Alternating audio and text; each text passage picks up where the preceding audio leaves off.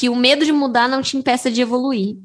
Ou seja, quando parar de fazer sentido para você o que você está fazendo, então não, então tá seguindo pro caminho, porque é, precisa fazer sentido para você acima de tudo. É, eu falo que a gente só tem essa vida para fazer as coisas que fazem sentido pra gente. Se a gente não escolher isso pra gente, ninguém vai fazer isso pela gente.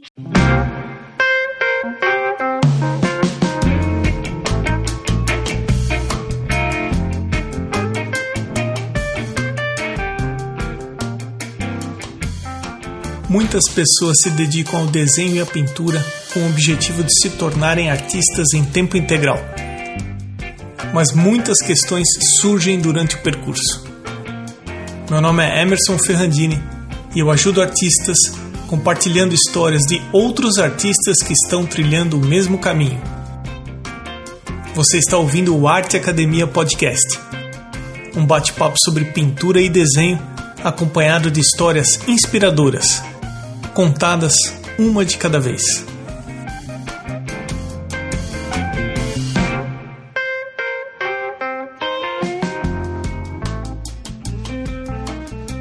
E como é que vão as coisas, hein? Eu espero que esteja tudo bem por aí.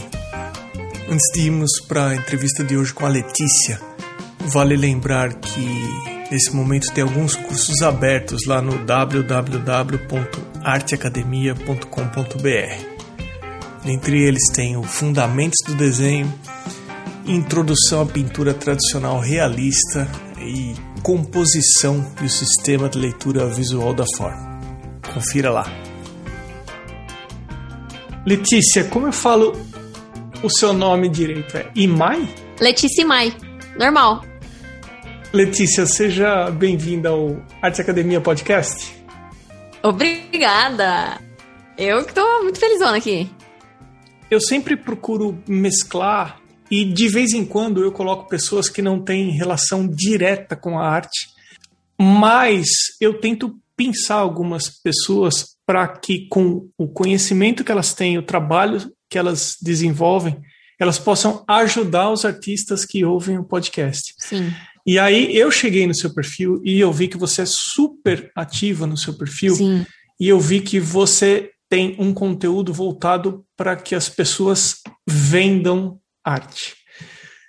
Então isso me fez convidá-la. Agradeço você ter aceitado participar.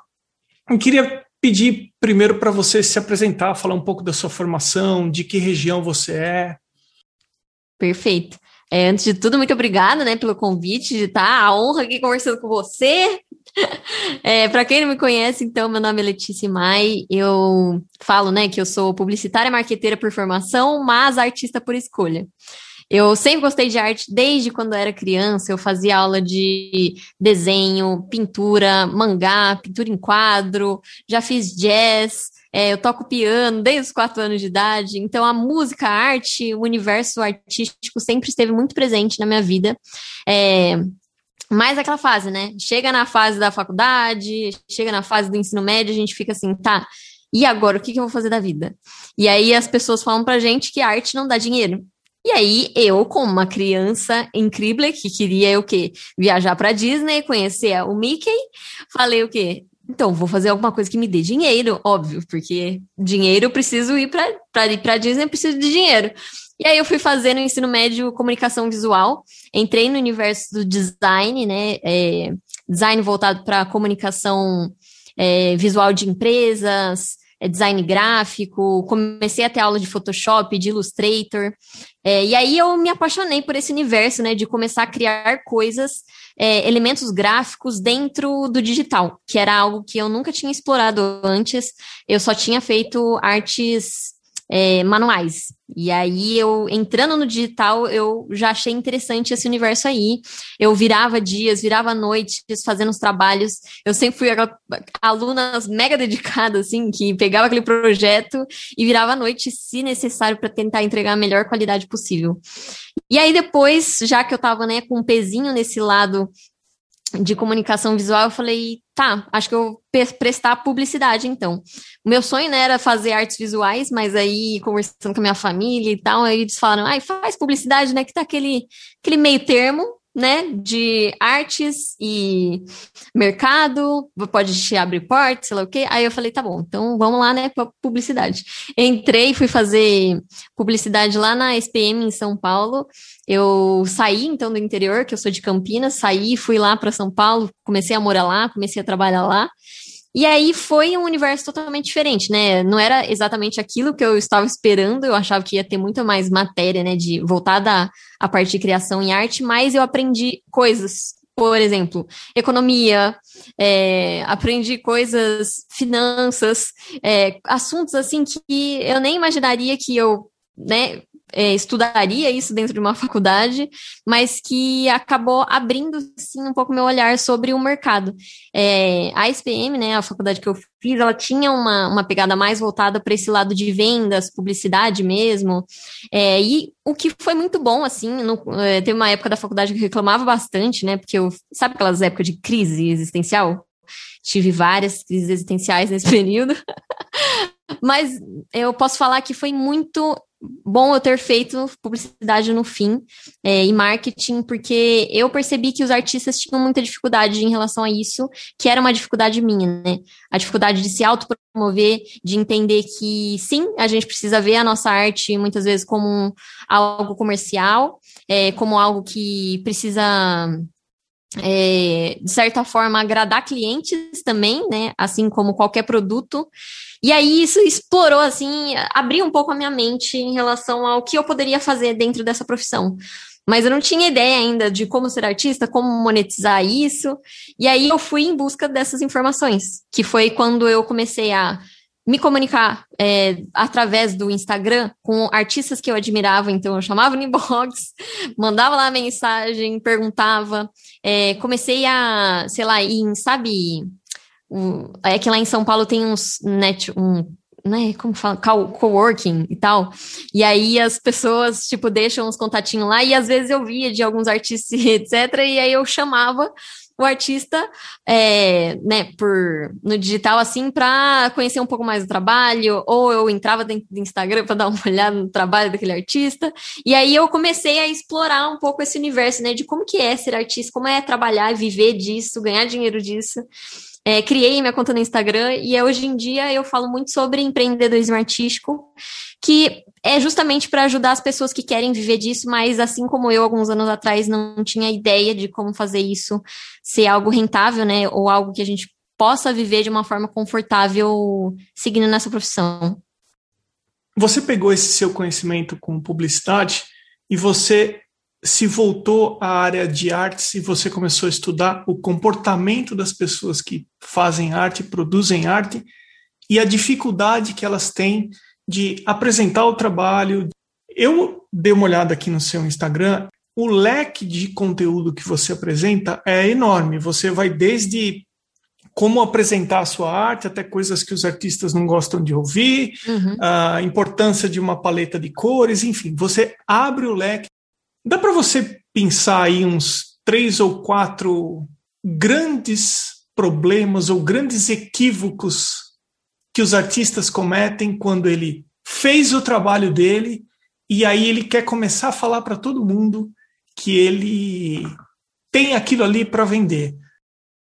Tá, eu acho que não, não existe caminho certo, né? Porque cada história é uma história, cada pessoa funciona de uma forma, né? Eu acredito que não existe um modelo tradicional para nada, assim, porque pessoas são muito complexas acima de tudo, histórias de vida são diferentes, realidades são muito diferentes aqui no Brasil. Eu sempre trago a minha visão, né? Muitas vezes é, dentro da, da minha história, né, dentro da, da minha vivência, mas eu sempre tento mostrar para as pessoas também que me acompanham que cada um vai ter que adaptar os conceitos que eu trago para a sua realidade, porque não existe uma fórmula pronta, né? A gente pode trazer um conceito, muitas vezes eu trago conceitos dentro do meu perfil, mas que cada um vai ter que entender como vai funcionar dentro da sua própria realidade.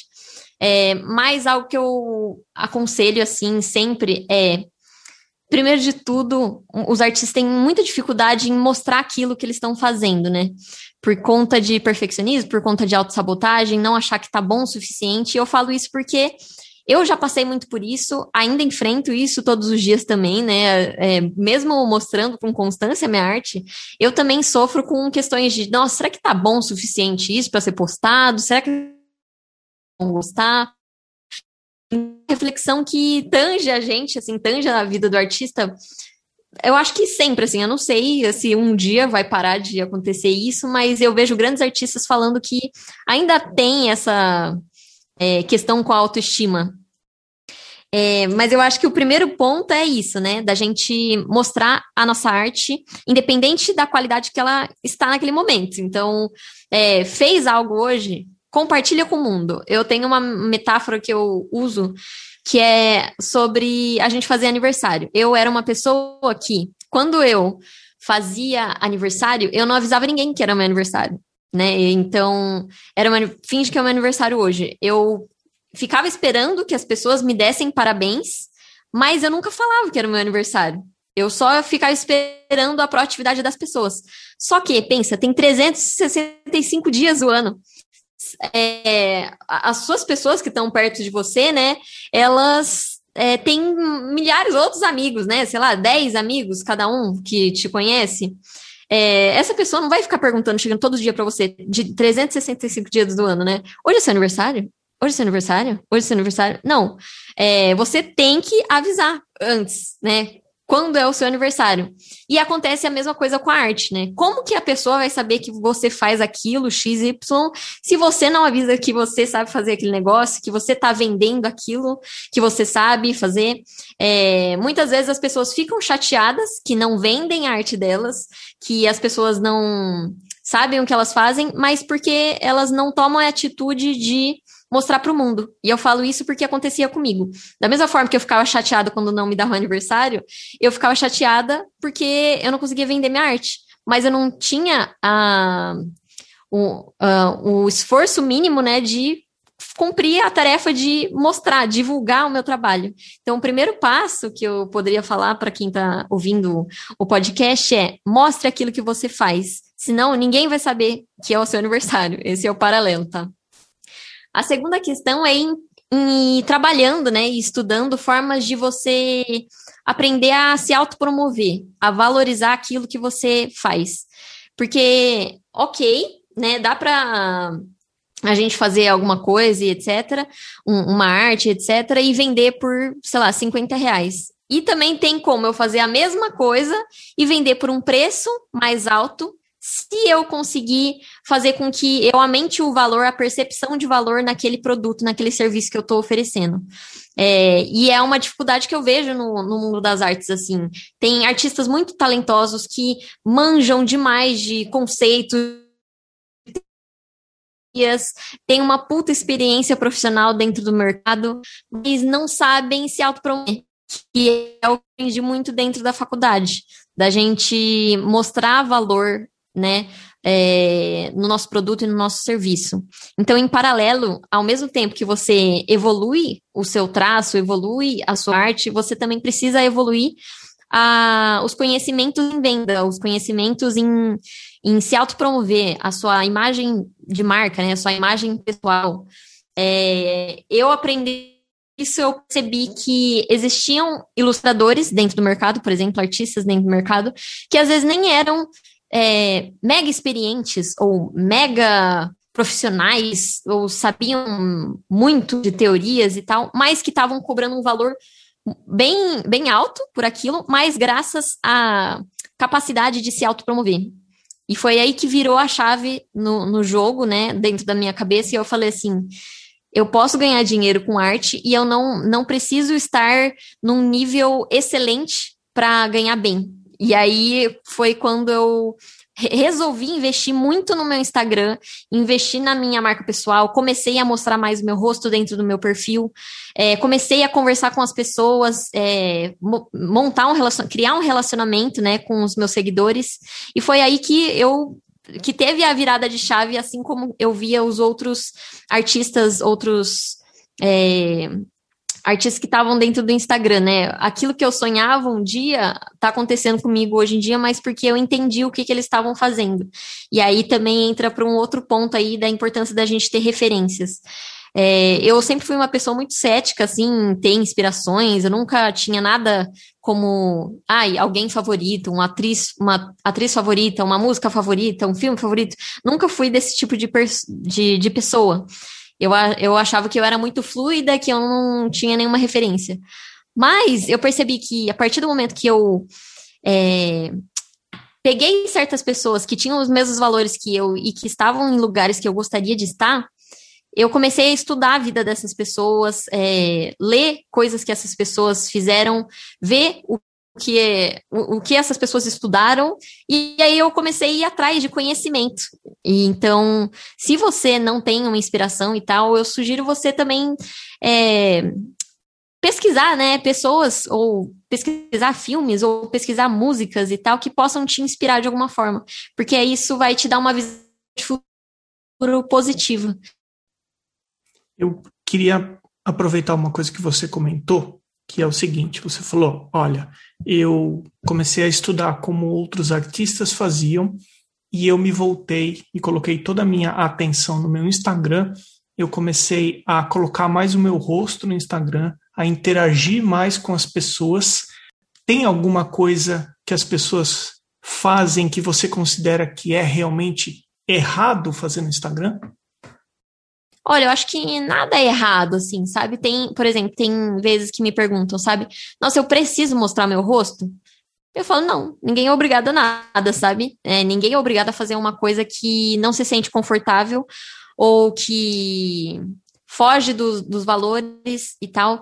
Tanto que tem um artista que eu gosto muito, assim, que foi uma, uma das pessoas que me ajudou muito numa fase que eu tava muito mal, assim, é, na fase da crise existencial mesmo, que é o Pedro do Um Cartão. É um Instagram que tem frases é, sobre coisas assim da nossa rotina, do dia a dia. Ele escreve frases muito não são simples, né? Mas o, é, é, que eu tô falando simples, mas não é simples fazer.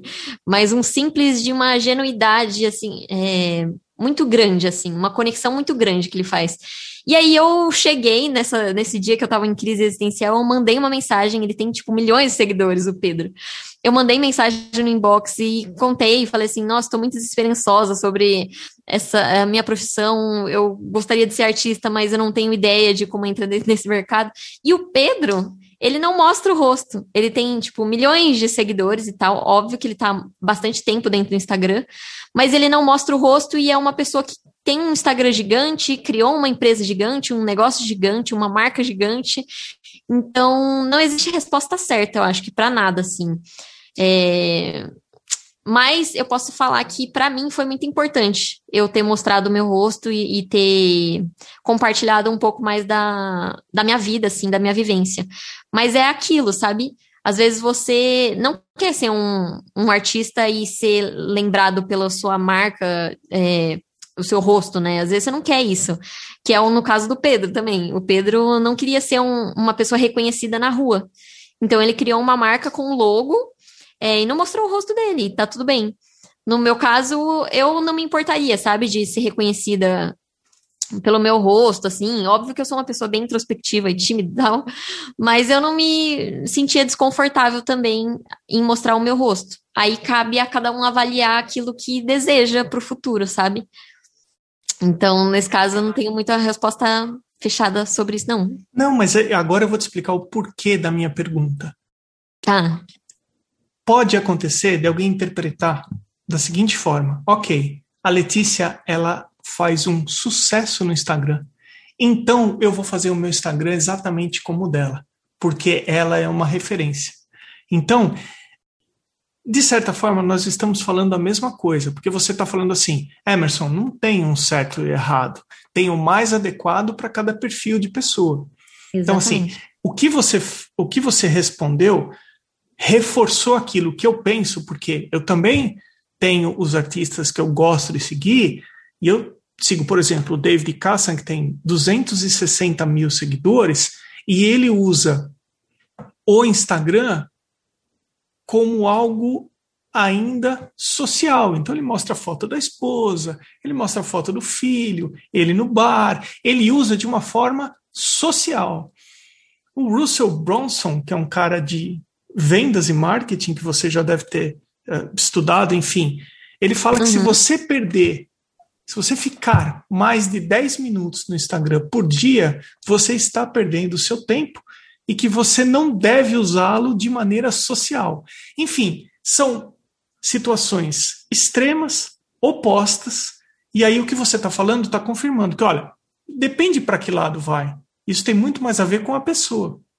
Exatamente. Disso tudo.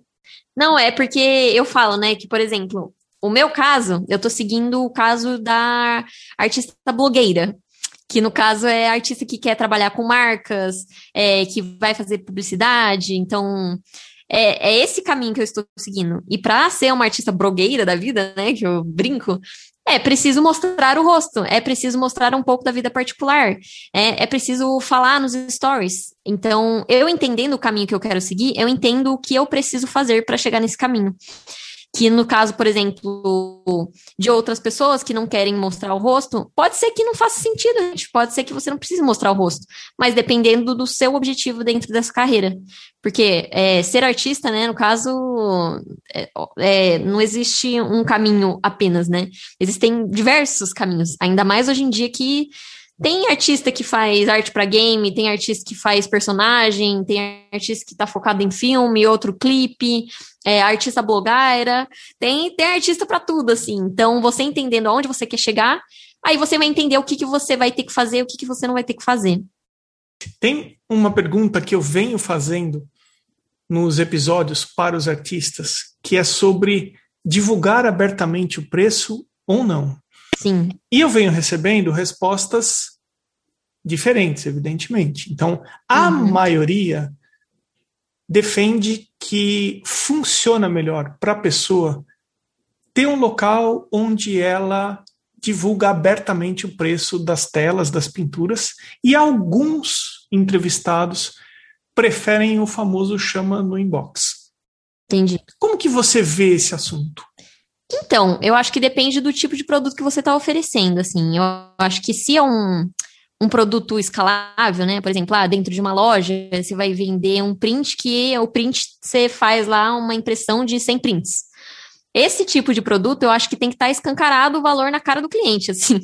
Porque, tá, você vê lá no Instagram, por exemplo, você entra lá no Instagram, entra num perfil de uma loja, não tem o preço a probabilidade de você entrar dentro do, do inbox para perguntar o preço daquele negócio esperar a pessoa responder até lá, você já encontrou outra, outra loja que faz exatamente a mesma coisa, e aí você vai fechar naquela loja que o preço está na cara, tá na sua cara, porque assim, ninguém tem tanto tempo hoje em dia, assim.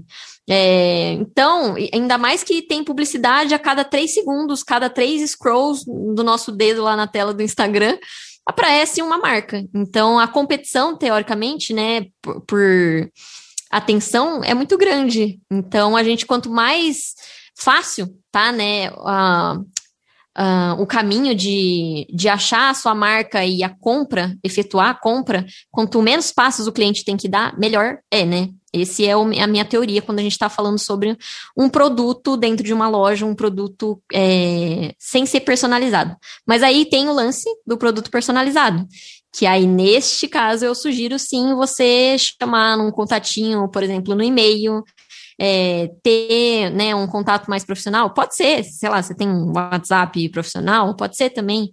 É, eu sempre sugiro formalizar depois tudo por e-mail, mas Aí, nesse caso, eu acho que tem que ser um contato um a um, entender cada cliente e tal, e aí, infelizmente, não divulgar mesmo, porque cada, cada job vai ser um job. Vou te contar uma experiência que eu tive sobre artista que vende mais do que outro. Eu contei em algum episódio, eu já não lembro mais, já foram mais de 100 episódios do podcast, eu não lembro qual foi. Mas quando eu fui aplicar os meus trabalhos para o mestrado, eu fui ter uma conversa com o coordenador do curso, que eu queria saber como era o mercado de arte nos Estados Unidos. eu queria começar o curso entendendo um pouco melhor. E ele falou para mim assim: "Eu não tenho uma resposta para você. Tem artistas aqui que eles vendem as telas ainda no cavalete e tem artista que não vende nenhuma tela. Eu não tenho uma explicação para você. Letícia, minha cara, você teria alguma explicação para mim? por que, que alguns artistas vendem mais que outros? Tem.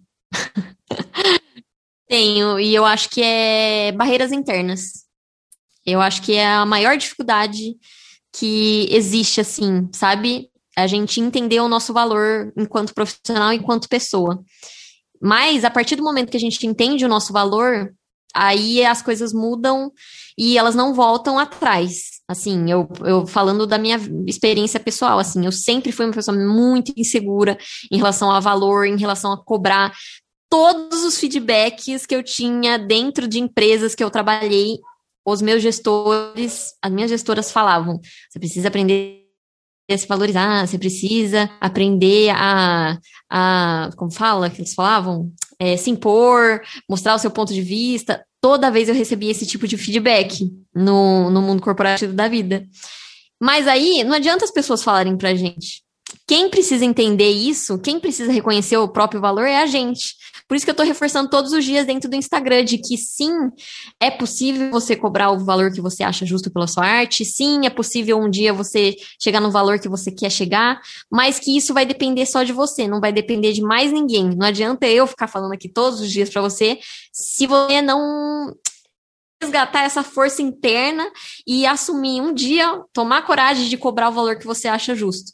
Mas a partir do momento, a partir do dia que você colocar o valor que você acha justo, e aí um cliente fechar, aí o jogo vira, assim, aí o jogo muda, porque aí você vai entender, putz, tá vendo? Era autossabotagem, era questão interna, porque eu tenho capacidade disso, a única pessoa que não acreditava em mim era eu mesmo. Então, eu acho que essa seria a resposta para esse jogo aí. E que é bem complexa, diga-se de passagem. É um jogo de xadrez, né? Porque pode acontecer Nossa, da pessoa sim. ter segurança no preço. Tá bom, então eu vou cobrar dois mil reais na minha tela. E olha, pessoal, tá aqui, ó. Dois mil reais e fica a tela ali, né? É, eu acho que essa questão é, interna é a primeira questão que precisa ser resolvida, assim, na vida do artista.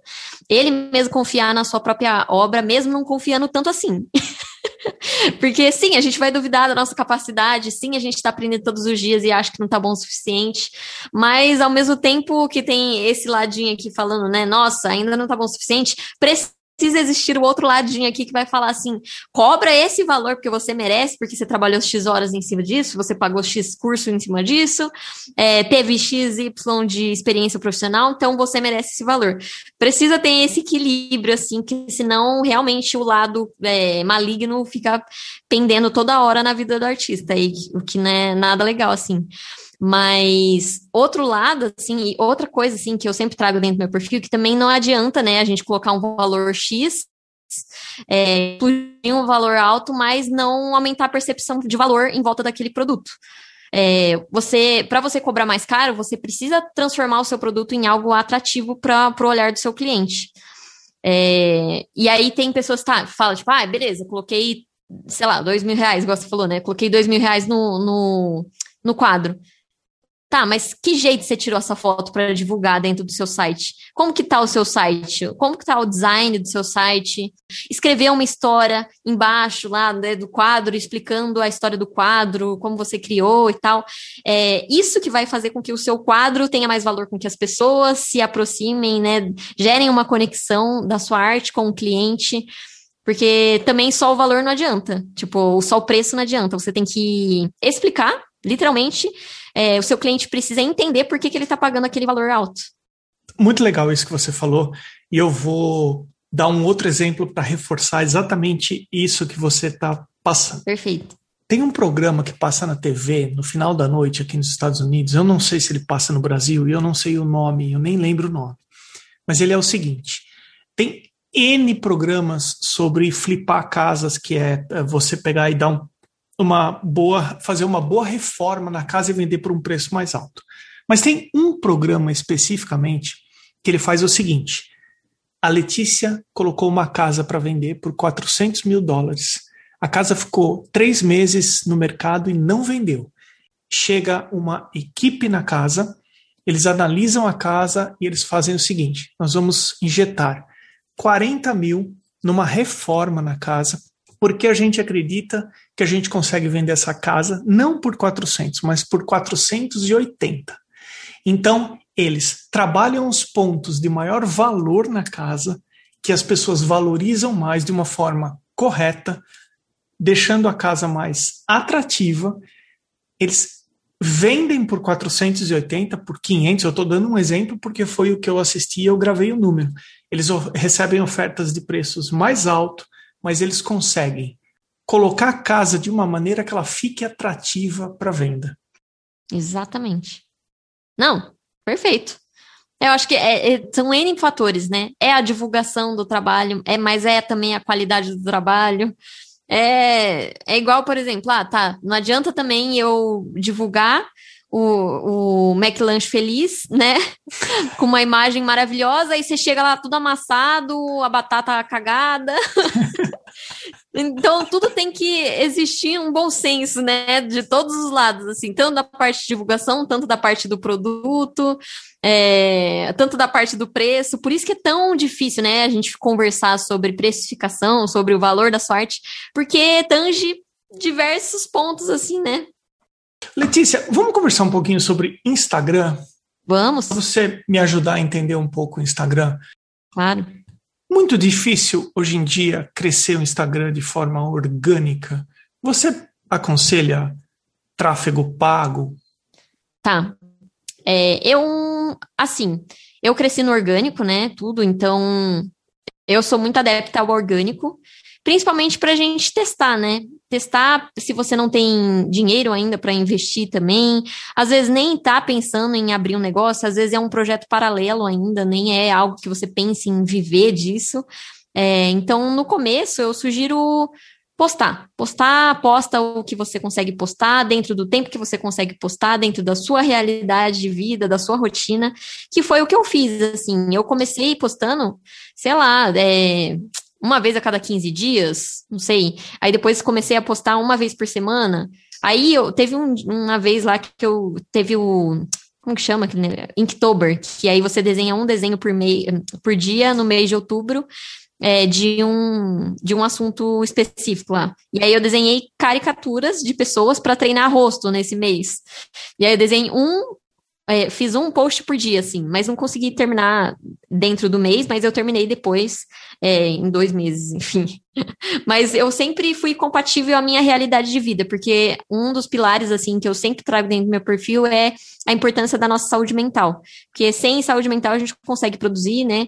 E às vezes as pessoas, quando entram dentro desse universo do digital e da produção de conteúdo, acabam se perdendo em um lance de é, postar a qualquer custo, fazer a qualquer custo, trabalhar a qualquer custo. E eu não sou muito adepta a esse discurso, principalmente por eu ter passado por depressão. Então, eu sempre coloco saúde física e mental antes de qualquer trabalho. É, mas sobre a questão de tráfego pago. Eu não sugiro você fazer tráfego pago. Tipo assim, eu tô falando aqui com a minha experiência de vida e o que eu acredito. Mas, por exemplo, um gestor de tráfego não vai falar sobre isso. Ah, então, eu falando aqui no meu, no meu ponto de vista. É, eu acho que não adianta tráfego pago se o seu perfil não está arrumado, não está a casa arrumada. É, porque assim, pensa comigo, assim, um exercício que eu gosto de fazer. Se um famoso de 5 milhões de seguidores compartilhasse o seu último post do feed hoje, você acha que atrairia, atrairia quantos seguidores? Se você acha que poucos, se você acha que não ia te dar retorno, então acho que não é a hora de você investir em tráfego pago, porque é mais ou menos isso que vai acontecer, assim.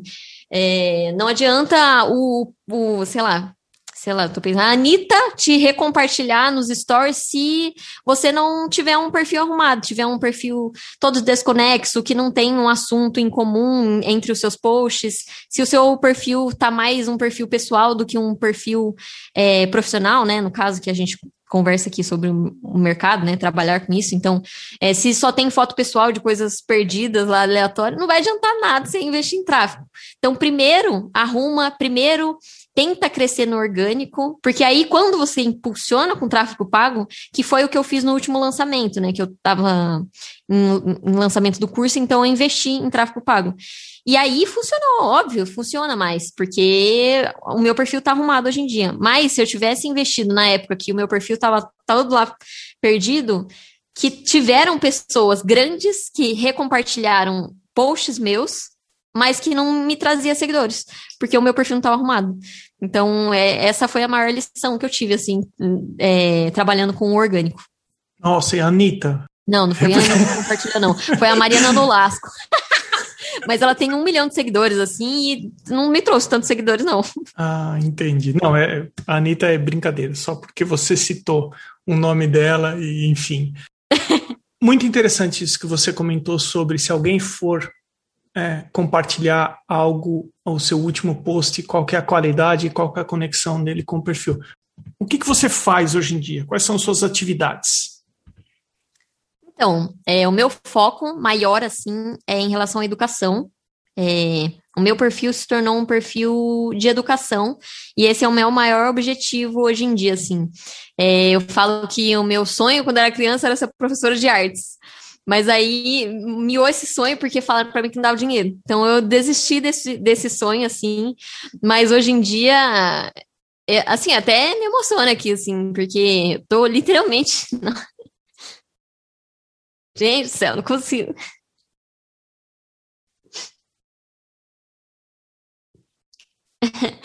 Não, porque eu tô literalmente vivendo meu sonho, assim. É, eu tive pessoas que tipo, eu nem conheço, assim, né? Mas que mudaram a minha vida por, por educar as pessoas, assim, tipo, na internet mesmo. Então, poder ser essas pessoas que me ajudaram tanto é, hoje em dia para outras pessoas, é, eu fico emocionada, assim. Eu também me emociono, porque eu, de certa forma, não com o mesmo alcance que você tem, mas já aconteceu do podcast ajudar algumas pessoas e é muito gratificante. Sim. Você tem todo o direito de se emocionar Sim. ao se, se conscientizar que você está ajudando outras pessoas e eu espero e eu tenho certeza que esse episódio vai ajudar algumas pessoas também. Uh, está sim. me ajudando a entender melhor o vendas e o Instagram e etc. Mas vamos lá, Letícia. Vamos, você, consegue, você consegue pegar de onde você estava ou não? É, tô, tô pensando. Ah, tá, tá, tá. Lembrei. É, então, aí virou um perfil de educação. Começou com um perfil de arte e virou, no fim, um perfil de educação, porque meio que encontrei meu propósito no meio de tudo isso, assim. Eu falo que eu comecei a produzir conteúdo, meio sem saber que era produção de conteúdo, nem sabia direito o que eu estava fazendo, mas eu comecei a me apaixonar sobre é, usar a minha arte, usar o design, que era algo que eu amava fazer, mas para educar as pessoas ao mesmo tempo, além de fazer aquilo que eu amava fazer. E eu comecei a me apaixonar pelo lance de comunicar, expor visões, é, levantar bandeiras que eu acreditava, assim, e encontrar uma comunidade de pessoas que acreditavam nas mesmas coisas que eu. E foi aí que eu resolvi, né, criar o curso. É, foi aí que eu falei assim: meu, vou sair do meu emprego corporativo, vou sair do CLT, porque chegou um momento que eu acordava pensando na minha página, eu dormia pensando na minha página, é, eu sonhava com coisas da minha página, e eu falei assim. Tá errado isso, tá errado, não dá mais para eu ficar aqui dentro da empresa. Eu preciso é, tomar uma atitude hoje, agora, para seguir num caminho que eu acredito que vai dar certo. Porque eu tô tão empenhada que, que vai, vai dar certo, eu tô disposta a fazer tudo para dar certo, que vai dar certo, entendeu? Eu falei assim, tem que dar certo, porque é essa a única opção que tem para dar, entendeu? E aí foi que eu saí da empresa, fiquei focada. Eu já é, por conta da Natália Arcuri, né, que eu falo que é, eu até me emocionei assim lembrando dela, é, porque eu consegui me demitir, tipo, por conta de ter guardado a reserva financeira e eu só, assim que eu pedi demissão, eu consegui focar no curso, ficar 100% focada no curso, sem precisar pegar frila. Depois de me demitir no meio da pandemia, graças aos ensinamentos que eu tinha aprendido de graça no YouTube dela, e aí fiquei focada no curso até terminar o curso e lançar para o mundo. Então, nesse período eu parei de pegar frila, eu fazia freelancer antes, mas parei de pegar quando eu comecei a estruturar o curso. É, demorei uns três meses até estruturar todo o curso e botar no ar. Fiz todo o processo sozinha, nem sabia direito como eu estava fazendo, mas eu fiz. e aí deu super certo e eu estou muito feliz com os alunos que eu tenho, porque eles vêm me contar é, os resultados que eles estão tendo, vem contar que estão fechando o trabalho, e aí esse lance eu sou muito apaixonada, assim. Eu me. É, é aquilo que eu falei para você, né? Do sonho de criança, é, de ser professora, meio que se realizou hoje em dia, e sim, tem nada que me deixe mais feliz e realizada. Então, aproveitando o embalo dessa sua realização como professora, vamos supor que eu sou um artista no começo de carreira, eu estou começando a fazer os meus desenhos, as minhas pinturas, as minhas ilustrações, estou começando a postar. Que conselho você daria para mim? O conselho é fazer e expor para o mundo o, tudo que você fizer. Tudo que você fizer, faz e expõe. Independente se você acha bom ou não acha. Quem tem que achar se tá bom ou se não tá, é, é depois, sabe? Depois a gente vê as coisas. Porque às vezes a gente acha que não tá bom, mas as pessoas gostam. É, então, faz com o material que você tem hoje. Eu comecei a fazer com.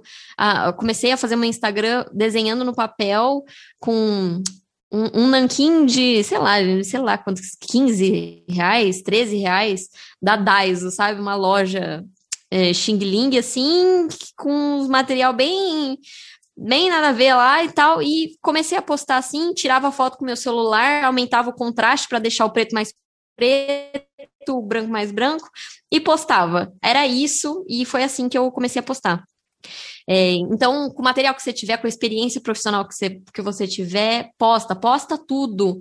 É, não se apega à paleta de cor, não se apega à fonte, a, a ter um estilo de arte fechado. Não, posta, tudo. Eu acho que esse é o período de experimentação quando você está começando. Quanto mais você fizer, quanto mais você jogar no mundo as suas coisas, melhor vai ser, porque aí você vai aprender o que, que você gosta mais, o que, que você gostou de menos, e aí você tira, elimina o que, que gostou, mantém as coisas que você gostou.